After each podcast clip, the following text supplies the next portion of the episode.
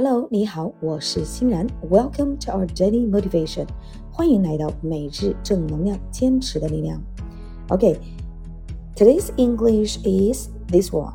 Okay, here we go. If opportunity doesn't lock, build a door.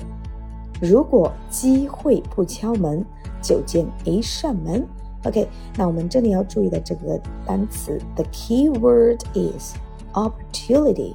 opportunity 机会机遇，and build build 建设建造。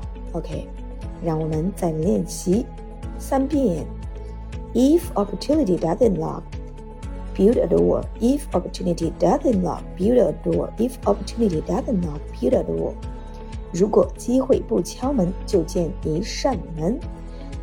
那这句话我们把它分成两半啊，第一半就是机，如果机会不敲门，so how to say this word this sentence？If 如果 opportunity 机会 doesn't 没有 knock 敲门，if opportunity doesn't knock，if opportunity doesn't knock，那后半部分 build a door，build a door 建。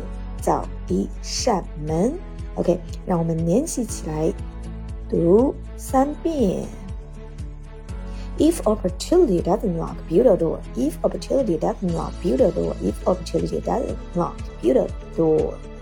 好的，如果机会不敲门，就建一扇门。OK，所以说我们的机会要靠自己去把握。啊，就算机会没有来敲门，那我们自己要去学会建设一道门，把握把每一个机会抓住，然后把每一天掌握在自己手上，让自己的生命更加有意义，更加精彩。